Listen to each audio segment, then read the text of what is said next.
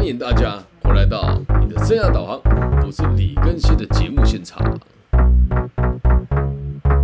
今天要跟大家分享的是，最近在台湾的很多专家很喜欢讲的这件事情哦。呃，他说，就最近很多人讲啊，说面试的时候应该要给你面试者一杯水，会提升面试者来录来报道的机会。那我不知道全世界各地的听众朋友听完这个名词，听完这个说辞，你的想法是什么？呃，我当时 听到这个想法的时候，我的想法是，我面试过那么多家公司，也帮那么多国家帮那么多家公司面试过，倒一杯水给面试者，这不是很基础的事情吗？就像我现在在管顾人家的企业，不要说管顾了，就一般人有客人来你家，你给他一杯水也很正常吧？那现在的变成是大家大家都会去强调说什么这是一个什么体贴员工的行为，然后甚至说什么这是招募员工的一种这个所谓的呃品牌的效应哦。但我觉得根本就没有那么复杂。然后，诶，我就开始在想这件事情是到底是我太古板了，还是真的是我跟年轻人有所谓的代沟？于是呢，我就带着这个疑问问了很多我周遭的这个每个生意人跟中高阶主管，我说：如果一个人去参加面试，我们不倒水给他，会不会造成这个人来这边报道的意愿哦？啊，我得到一个结论，其实蛮有趣的。如果你是一个做事情跟工作有方向、有目标的人，你去面试该关注点的的点，应该不是那一杯水吧？那做这节原因是因为。就有很多人拿拿来问我说：“你怎么看这件事情啊？”说：“哎，我们人资是不是要做这个所谓的招募品牌化啊的这种的的的这种立场跟说法？”那我就开始在在在思考，如果是你自己去面试的话，人家有没有给你水，真的会影响你有没有去这间公司上班吗？我觉得很难呢。就有人就就后来我有个学生跟我讲说：“哦，我太认同了。”他说：“因为如果我今天去公司这这个面试，人家连水都给我，就代表这公司以后对员工一定不会太好。”我就好奇了，如果你遇到了主管呢，跟我一样是个性比较急的，然后也在面试当天的时候就已经有把你的这个部门主管也找来，然后人资主管也在，就一起面试，你真的会因为没有水就觉得不开心吗？在有这么傲娇吗？你去面试的时候没有水就不能自己开口要一下，是不是？就像我自己，如果去面试的时候，假设真的很渴，我问他说：“不好意思，请问这边有贩卖机吗？”那他可能就会提供给你，或者是他会准备水给你嘛。但是不应该去放大说什么公司要不要给你一杯水，你你就要决定自己要不要来这间公司报道，这是很离奇的说法。然后现在越来越多人跟我讲说什么呃，我们来工作要重视员工的体验啊，这个站在我做生涯规划跟管顾的角度之上哦。我相信大部分的老板也都愿意说，哦，有啊，我对我员工很好，在意他的感受啊。但实际上，如果你没有价值，谁愿意在乎你的感受？那谁愿意在乎你的感受？这真的很莫名其妙。然后大家就是在疯狂传这些莫名其妙的这个网络上人资专家的面试贴文啊。还有一个更扯的，如果我也不怕其他地区的人笑话我了哦，笑话我们台湾。台湾最近有一篇贴文很红哦，刘教授听到的话帮我打加一哦，就是那个什么，诶，面试的时候，面试官问他双口是铝，三口是品，那五口呢？他问了这个问题啊，然后说什么面试这么回答你就录取了？哎，拜托，到底是谁会问这种弱智的题目啊？然后就很多人说啊，我们现在面试讲求的都是这种，呃，所谓的呃活泼化，然后你意想不到的这种体验，玩完游戏之后就知道我要录取哪些员工喽，见鬼啦！天哪，哎，我我本来也不想做这这一集哦，然后呢，我就有一些学生也跟着我，也不能讲跟着我学啊，偶尔会来在诶问我一些问题，说演讲内容做什么啦，去哪间演讲，哪间学校演讲该注意哪些事项。然后里面有一些人就确实也花了很多广很多钱买广告，然后在网络上小有名气哦。他们就会跟我说，他觉得我的想法他们不认同啊，等等的。我很想要跟他讲说，孩子，之所以你只能在网络上卖课程给这些无知的大学生，而无法去做企业广告，就是因为你都在讲这些似是而非的言论。而大家，我不知道你们怎么想，但是很多跟我一样在企业中高阶工作或者是做管顾的人，都对网络上这些言论非常的不认同。可是这些人却对年轻人有很大的影响。那你你说从我们讲说面试的一杯水延伸出外到外面这些立场哦，我其实自己也知道这一集的触及率一定会非常低，因为看主流媒体的市场是大相径庭的，而且这里面的内容又触及了某一些你们在网络上看到了名师的言论。但我我不讲，我会觉得我对不起这个教育，也会对不起我的业主，更对不起我的每一位听众。我当初做自媒体的目的就是为了正视听。因为真的有很多人会讲一些似是而非的言论，导致年轻人认为这些人讲的是对的。那也也要呼吁大家啦，就是，哎，大家在网络上买这些课程也没有什么不好。可是前提是，这些人又就是会制造恐慌，然后再卖课程给你。就像你问我面试啊、履历啊，我是不收费的，因为我只想解决你的问题，我没有想要延续你的问题。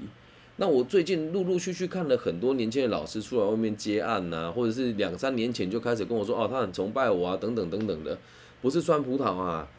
网络的名气很高没有错，可是在学校的演讲很少，再加上学校演讲的时候风评其实不好，但他们都不觉得不好，因为主办老师也不会去讲说我们邀请来的人很差，但是他们的课程就只一堂跟两堂。可是很有趣的是，全台湾有这么多间大学，他们可以全部轮流讲过一遍，所以就导致为什么现在有那么多年轻的讲师会在外面大放厥词哦。然后大家的自我包装的这个逻辑也会越讲越夸张。所以只要一旦有名气了之后，他只要讲一点一点似是而非的言论，大家就会认为他讲的很棒，讲的很正确。那站在我的立场是，我希望大家在阅听这些东西的时候，必须得要有自己独。立独诶，有自己这个独立客观的思考逻辑哦，所以呢，再回归到今天的重点，到底面试的时候应不应该给面试者一杯水？这个其实会讲这个问题也就很没有 sense 啊。如果今天面试是一对一的时候，就像我以前就最近如果也是有企业会找我去谈一些事情嘛，那我们去谈完这短期的专案，这也算是一种面试哦。人家当然会倒水给我啊，人家不倒水给你原因是什么？可能你层次不够，或者是这公司没有这个配置嘛。那我们在面试的过程，一定就是他秘书会问说：“哎，李先生，你要水还是要咖啡？”我说：“哦，水就好了。”那以前我还很年轻的时候，去公司做那种多对多的面试，也是进去了之后会有人资接待我们。那接待我们的时候，他会直接叫我们去写资料，他也不会跟我们讲要给我们水啊。那我就在思考，我以前去面试的时候，有人端水给我过吗？哎。你是来找工作的呢？你期待他端水给你干嘛？傻了吗？真的，所以我就问了很多我周遭的中高阶，他们说，诶，中高阶，我讲中高阶哦，中高阶的人讲哦，有一部分人我讲说，我确实会有影响，因为我觉得他如果连水都不给我，代表这公司的氛围不好。然后你会再看到另外一种人哦，立场跟我一样。说水不水不重要吧？那我也不可能因为一杯水就不来这间公司上班了。假设你来，假设你真的要进入台湾最顶尖的几间企业，比如说红海啊、台积啊、联电啊、哦联发科啊，你去面试，人家没有给你水，哎，讲难听一点，你跪着舔都要舔到这份工作啊。那如果今天你去就是比较一般般，比如说 seven 啊、餐饮业啊，他觉得对你客客气气啊，那有比较好吗？没有哎。所以这从这地方可以再衍生出去哦。现在大家都很重视所谓的工作氛围，那工作氛围这个词就很有趣啊。讲一句难听一点的，哪一个哪一个人不想要越过越爽？哪一个人不想要随随便便上班？哪一个人不想当薪水小偷？大家都想啊。所以不要站在这种立场去看待你的工作，说什么我要企业善待我，或者是什么哎，我希望工作是能够有成就感的。记住啊。企业要善待你，必须等下得得是你要有价值啊！你如果没有价值，人家善待你干嘛？那如果你去面试的时候，人家端了一杯水给你，你面试内容完全都不了解，薪资多少不知道，工作时间多少你不知道，然后这个休假休几天哪几天你不知道，面试有需要注重这些地方吗？而且这样整个就是人之界，我知道这样会讲会得罪很多人，像面试真的很多都很莫名其妙。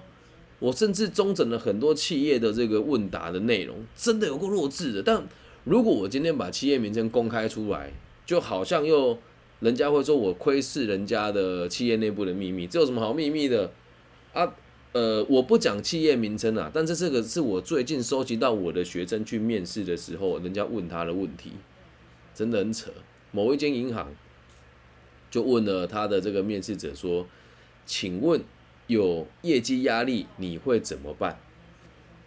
如果你身为人资，或是身为一个你在开公司的人，问这个问题，不是问了等于白问吗？笨蛋都知道会回答，我会正向面对啊，你没有给他情境啊。然后大家回答就很模棱两可啊，然后还有什么？还有问说，呃，你的优点跟缺点是什么？这个真的在面试场里面不会有人问的，因为大部分的 HR 或是像比较有经验的主管，一看就知道你个性是什么样子的，哪会特别去问你优点还是缺点？哦，然后再来讲讲，再回到主题，喝水的问题。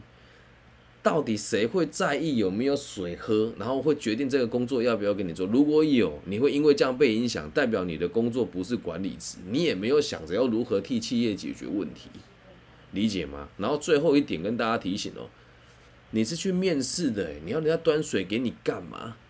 真的，面试者不要被宠坏。这这一集会延伸出很多东西啊，然后再来哦，根据台湾的这个就业服务法的规定。里面有一条非常有趣，他说不得因为长相啊、婚姻啊、外形啊、哦等等的来决定你要不要来一个地方上班。然后大家说哦很棒哦，我们很在乎员工的需求啊。那我就问你啊，如果照这个逻辑讲，履历自传上面能贴照片吗？当然不行嘛。所以不要再去放大什么我们什么年代不一样啊，企业要重视人才啊，企业要重视人才，前提是你必须得是个人才啊。懂吗？所以不要浪费时间去看那些似是而非的言论，也不要就动不动就打电话去劳工局申诉，说什么啊，我被我企业欺负了等等之类的。这个事情其实很有趣啊。你要是有能力哦，这个你听一听就好。我知道一定有人很多人不舒服，但这就是我的工作。我在第一线做就业辅导，然后我明天后天也要去帮全中台湾的救护员上课。如果你真的跟你的老板有嫌隙哦，假设对方真的很过分，你一定要透过公部门来处理。但是你要先知道一件事情，当你找公部门的人替你处理的时候，如果你于情于理站不住脚，那你下一份工作怎么办？那你下一份工作怎么办？对啊，啊，大家都会讲啊，我要员工的权益啊，我，甚至有人离职的时候，老板也给了你这个离职书，然后也给了你资遣费，然后你还要去外面重伤人家说什么人家做的不好，你不要以为你在做事情别人看不到。当然，大部分的人哦，所我们讲所谓的成年人跟工作者都没有这个问题，但是真的有很少部分人会做这样子的事。然后，如果你是年轻人的话，就拜托大家真的不要再去看那些似是而非的言论，然后也找不到一份好的工作，就一直在网络上花钱买这些课程。那你说啊，跟我有什么关系？又要说我挡人家财路，其实不是诶，因为这样子水平的人，一旦进入了企业之后，如果真的。年轻一代的没有这么多的管道去了解正确的事情，那大家往那个方向走，整个台湾就沦陷了。现在大家年轻人都想要做什么人资跟行销，我就不懂。那大家都都做人资跟行销，那谁来做生产？谁来做财务啊？谁来做销售啊？懂吗？所以，如果你真的喜欢人资跟行销这两个领域哦，拜托大家，请你回去把两部电影看一看。第一部。叫做社群媒体的进退两难，来了解什么叫行销的本意哦。然后，如果你真的想做人资的话，请你去把《田与权力》这本书从头到尾看完，你才会理解什么是真正的这门学问。这两门学问是真的很令人着迷的，因为在当代它是显学。那你说人资的本质是什么？没有什么是才是所，把对人放在对的地方。你妹的脑袋坏掉啊！谁不想好吃懒做？人资的本意哦，就是帮助企业主跟资本家操控员工，并且让大家得到一个良好的结果。看你自己认不认同啦，不要跟我说什么是才是俗啦。一个人一个个性，钱只要够多，人都可以改变。好，那人资就不是只有你想说啊，我了解人性，倾听人家。你要了解的是薪酬、法律的规范。然后如何让每个人都在这个圈圈里面过得开心？还有一点，人资是专门在做阶级斗争的。有人检举你就要去处理，外面的人检举你你也得去处理啊，没有你想那么容易。每个人都是小白兔，都想做人资，真的很笑话。行销就更有趣了。大家都说什么啊？我要在网络上有名气啊！我要什么个人品牌化啊？什么招募品牌化？品牌到底有什么意义？之所以要做品牌，就是因为你本身很差劲，才需要做品牌。你说老师你自己有在做品牌吗？你觉得这叫品牌吗？没有啊，我只是讲我想讲的话。那为什么要一直要强调这件事情呢？因为品牌化跟什么创意化，现在已经被无限的放大，它真的一点都不扎实。然后有人就会讲说：“哦，我们现在进入元宇宙的世界了，这就是趋势啊！醒醒吧，你有本事不要穿衣服，不要喝水，不要吃饭，可以完全活在网络世界里面，或许你说的说法就会成立。”了解吗？制作这一集，希望大家可以分享给你正在找工作的同学，或是有很多人喜欢上网看一些似是而非的文章，或者是他会分享一些什么，呃，诶，什么我我觉得世界很不很不公平啊，台湾薪水很低啊的这群朋友，让他听一听。记得，你如果不是一块料，你去面试，谁要倒水给你啊？那爱开玩笑，伦理也要有啊。口渴难道不会自己倒水吗？啊，那如果你是人资的话，这一节也是特别。如果你身边有朋友做人资，也把这节放给他听。我宁愿人家听了讨厌我，想一个不一样的观点，也不要大家就网络的一面倒的往某个方向去。那最后的最后，我要讲我个人的想法哦。我个人认为啊，我也认同。我去面试的时候，人家如果多给我一杯水，我会感觉到舒服跟开心，但绝对不会影响到我要不要来公司报道。我更应该在意的是这份工作未来有没有发展性，以及这份工作能够给我哪一些价值跟承诺，还有他的薪资跟放假的时间，其他真的都不是重点。啊，有的现在面试还会什么游戏化？天哪，不要开玩笑！人资部门都觉得自己做的很好，那第一线现场都骂的跟什么一样，你们知道吗？所以，唉，有时候看一看哦，也是觉得。真的也希望大家可以理解，就是现在在台湾的人资，全世界怎么样我不大清楚，但台湾的人资是真的，他们对产业很多都不了解。就像我在事务所查账，我去那边面试，这人资也不知道查账的流程是什么啊。每个企业都是差不多的，啊，所以让大家想一想，现在台湾的文化是这样啊，但可能跟我的立场不一样。那如果你真的想做人资的话，如果你又不是人资背景的朋友，先从储备干部开始做起。那假设你是人资界的朋友呢？既恭喜你也担心你啊。为什么？你已经习惯这样子做了。你们说啊，我们是这方面的专家，然后对产业一概不通。啊，还有很多事可以讲啊。但是我个人的想法是，我是觉得从就业辅导的角度出发来看人资跟所谓的招募的这件事情。但我必须得说，每个人的立场都不一样。我只希望大家可以诚实的、客观的拥有自己独立的思考能力，也希望大家听完这一集可以理性的讨论。因为就我的立场是，它可能会影响某一些对工作没有目标、对企业没有理解，或是对未来没有规划的人，一杯水有没有给他，会影响到他要不要来这间企业上班。那如果这个人在面试以前就对这个企业非常了解，也做了好了这个全面的。规划，同时也真的是这个企业是他的首选。我相信，就算不给水，对方说请你请他喝一杯饮料，你也愿意吧？用正确的方式求职，拜托大家要独立思考的能力。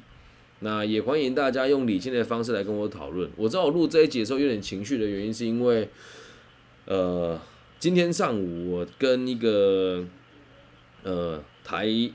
台台商跟陆商还有德商的一个小型的公司做了一初步他们人力招募的一个评估，然后他很认真的跟我讲说，我他们跟我说，我们觉得目前台湾的状况哦，就是普遍年轻人都不愿意在产线上历练，然后在面试的时候，学历很很好的孩子都非常的有想法，有想法到我们很难如何让他接地气。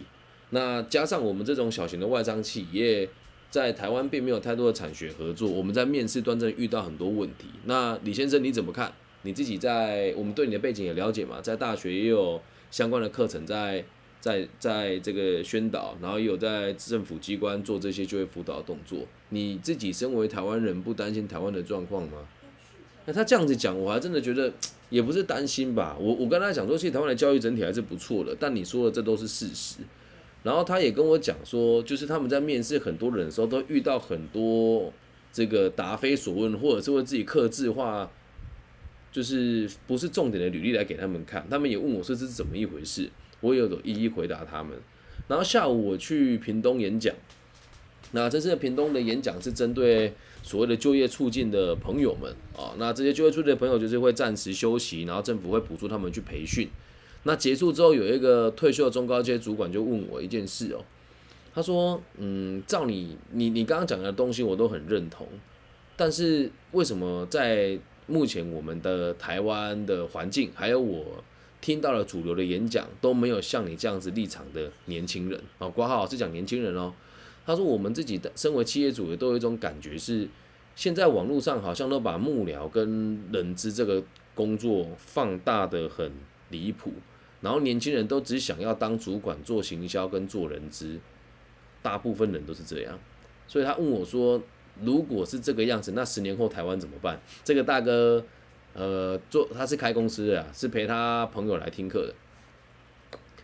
那人家在屏东乡下地方哦，所以今天连续发生这两件事情。然后呢，前几天晚上。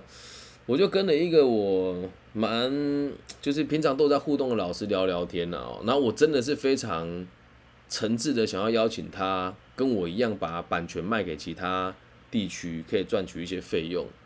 然后蛮有名气的人，人家就不大屑我跟我讲这些话，我就觉得哎，我们讲后生晚辈看人家混得不错，我也是祝福的。但现在这样看起来，我是很担忧的原因，是因为。也有很多人想跟我学习，学我这一门技术，那知名度我觉得不算太高了，但这这一门技术可以让你赚到蛮多钱的。那我看到这一群年轻人刚出来两年三年，这个路还很长。那照这样子的做法，很快就会把自己的专业跟品牌都弄臭啊。也希望大家，咱录这一集我也是很矛盾的，因为都讲好了不讨论这件事情，可是我又拿出来讲。我希望大家理解一件事哦。如果你对于企业跟招募真的有问题的话，可以跟我聊一聊，我是不收费的。然后假设你真的想要当讲师，或者做生涯规划，或是人资的专家，也拜托你扎实的去学习，把管理学跟这个整个货币银行学，还有管理的逻辑跟历史搞清楚，你在学这东西才会全面。不要去看那些似是而非的书了，拜托大家扎实一点，管理学的历史，天与权力。把它读一读，好，那如果你真的已经花了很多钱去上其他老师的课，得到得到了一种感觉叫似是而非的话，你可以听听我的频道。那提出了任何问题，又或者是你本来就是属于其他流派的老师，请你提出反证，让我知道我讲的是错的。如果没有，我只能继续用这种方式去进行跟执行。那节目开播到现在也将近一年半了，现在我的方向跟立场已经修正成是。我大家我不知道大家有没有发现我更新的时间变慢了，原因只有一个，我在认真赚钱啊，因为我发现做自媒体影响力其实不大，而且多数的人也是还是比较接受跟比较喜欢似是而非的言论，那我这个节目就会更新的频道就不会像以前那么的高频，我会更花更多时间在我自己经商上面赚更多钱，开更多公司，照顾更多人。那如果你也喜欢，记得帮我分享、按赞加订阅。请大家还是要对台湾的教育跟管理顾问，还有这个所谓的生涯辅导有点信心，并不是每个人都那么不切实际。那最后也是跟大家讲啊，你要做人资专家，你要做辅导顾问，你要做这个生涯规划老师，你自己如果一个月薪水赚不到五六万块，真的是没有资格啦。啊，我觉得拿我当标准太严苛了。但是请大家，如果你没有能力解决社会的问题，你只要靠这个赚钱，真的是笑话啊！再重复一次，网络上很多有名的老师，是因为他爸爸妈妈或老公老婆有钱帮他做行销。反正有钱人的世界，一个月花个五六万块做行销也没什么大不了。我也可以这么做，但我不会做这种蠢事，因为做了之后得利的都还是 行销商啊，了解吧？以上就是这期全部的内容，希望大家知道语重心长啊，也让全世界的人听一听。就是目前我们台湾的主流的人力资源跟所谓的网络上的啦，跟生涯规划就是大概是现在这个样子，所以也请大家就是理解一下啊。如果其他地区有这个状况，也请你们跟我回馈跟反映啊。毕竟我的听众都只有听我的节目，大部分我的粉丝都只听我的 podcast，不会去听其他的这个节目。